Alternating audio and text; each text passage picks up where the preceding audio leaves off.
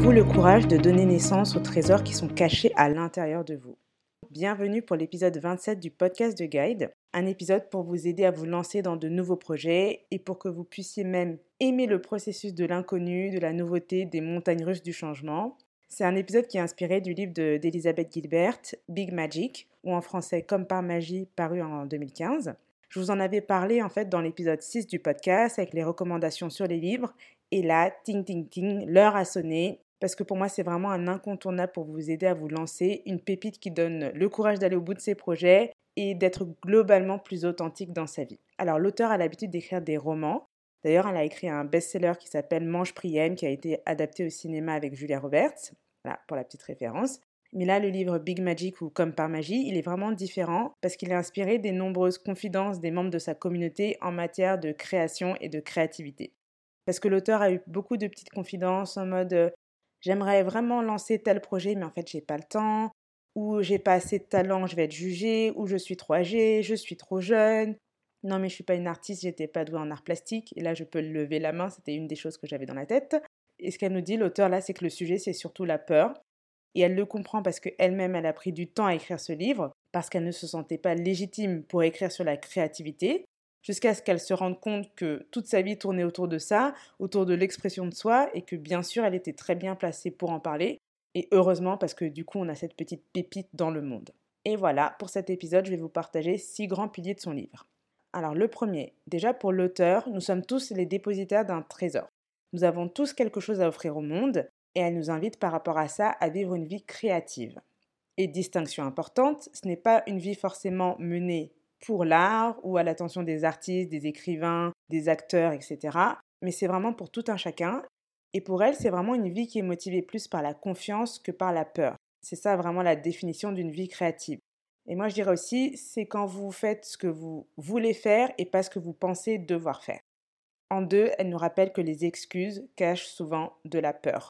Et Elisabeth sait de quoi elle parle parce que la peur fait partie intégrante de sa vie. Elle la voit un peu comme la jumelle de la créativité et ce qui est intéressant dans sa vision, c'est que pour elle, c'est une jumelle à qui elle a décidé de faire de la place pour qu'elle puisse exister. Elle n'essaye pas de combattre la peur ou de la mettre sous le tapis.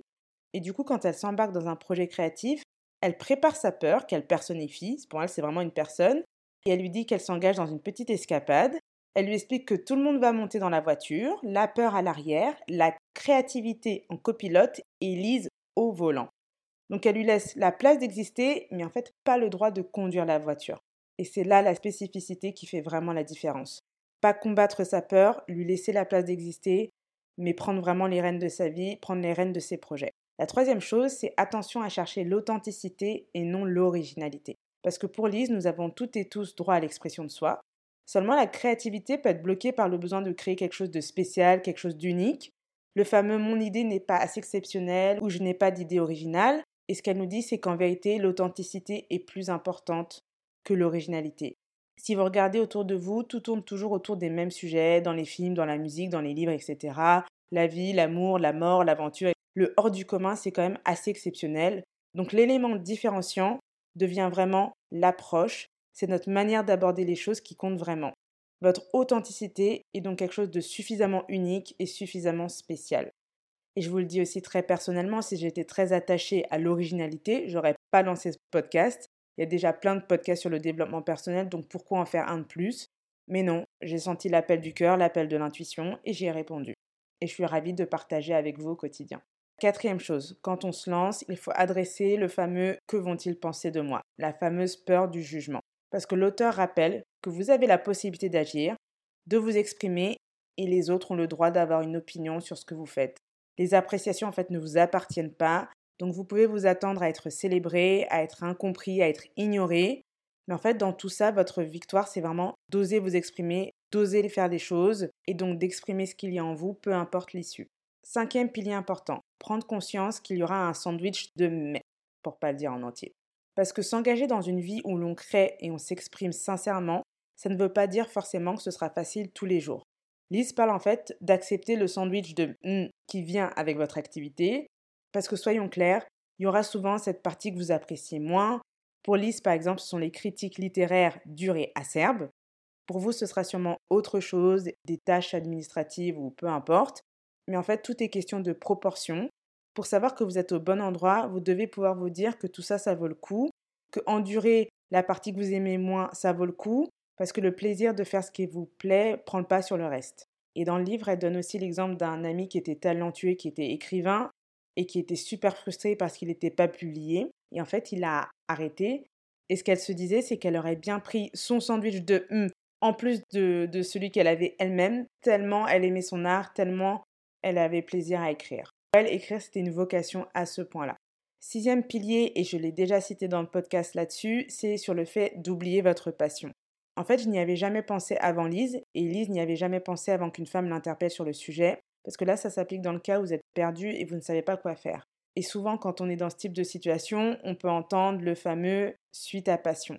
Et en fait, juste après une conférence, il y a une femme qui avait fait remarquer à Lise que c'était bien beau de dire ça, mais qu'en fait, quand on n'avait pas de passion, bah, on n'avait rien à suivre, et que si elle avait une passion, bah, elle serait en train de s'atteler à sa passion, en fait. Elle se poserait pas de questions. Et donc depuis ça, Lise a changé son fusil d'épaule et elle conseille aux personnes perdues de suivre leur curiosité, comme une chasse au trésor. Comme ça, c'est plus léger, c'est plus subtil. Il n'est pas question d'un grand moment d'illumination où toute votre vie s'éclaire, où tout prend tout d'un coup sens. Non, c'est juste comme ça une chasse, un parcours, un voyage, et vous trouvez des trésors par-ci, par-là, petits, moyens, grands, et comme ça, vous restez pas dans une attente immobile du grand moment qui va changer toute votre vie. Donc voilà, Rappelez-vous, si vous n'avez pas de passion, si vous avez l'impression que rien ne vous anime aujourd'hui, suivez vos curiosités. Et voilà, c'était le dernier pilier. Et pour vous faire un petit retour aussi, moi j'ai découvert son livre en 2015-2016. J'étais dans une période de chômage et mon envie de lancer un blog était revenue. J'avais envie de partager des citations inspirantes, des citations qui font réfléchir, qui aident à l'épanouissement. Je voulais écrire des portraits, retracer le parcours de personnes qui sont passionnées par leur travail pour montrer aux autres que c'était possible parce que c'était toujours un petit peu un an le travail. De toute façon, c'est toujours un truc qui t'oppresse, qui fait pas du bien. Bref, faut trouver de l'épanouissement ailleurs. Et moi, je me disais, non, mais on passe tellement de temps au travail que je vois pas comment on peut se dire que c'est pourri et que le but, c'est de s'épanouir ailleurs. Donc, il faut que ce soit un endroit épanouissant. Et je savais qu'il y avait des personnes qui vivaient ça comme ça. Et mon but, c'était vraiment de mettre pleine lumière là-dessus pour inspirer les autres et pour montrer aux autres que c'était possible et surtout avec le but de rappeler qu'un travail qui a du sens, c'est un travail qui a du sens pour soi, peu importe le secteur, peu importe le domaine, peu importe la manière, et aussi que c'était quelque chose qui se construisait tout au long d'un parcours. Et donc j'avais tout ça en tête, j'avais ma grande ambition, je voulais faire mon truc, mais j'étais aussi tétanisée par la peur du jugement des autres. J'avais vraiment cette sensation que j'allais me jeter dans la gueule du loup, mais ce livre-là, c'est vraiment un des livres qui m'a aidé à dédramatiser, à me dire que j'étais pas en train de jouer ma vie, et que je pouvais y aller et que la peur passerait en faisant en fait.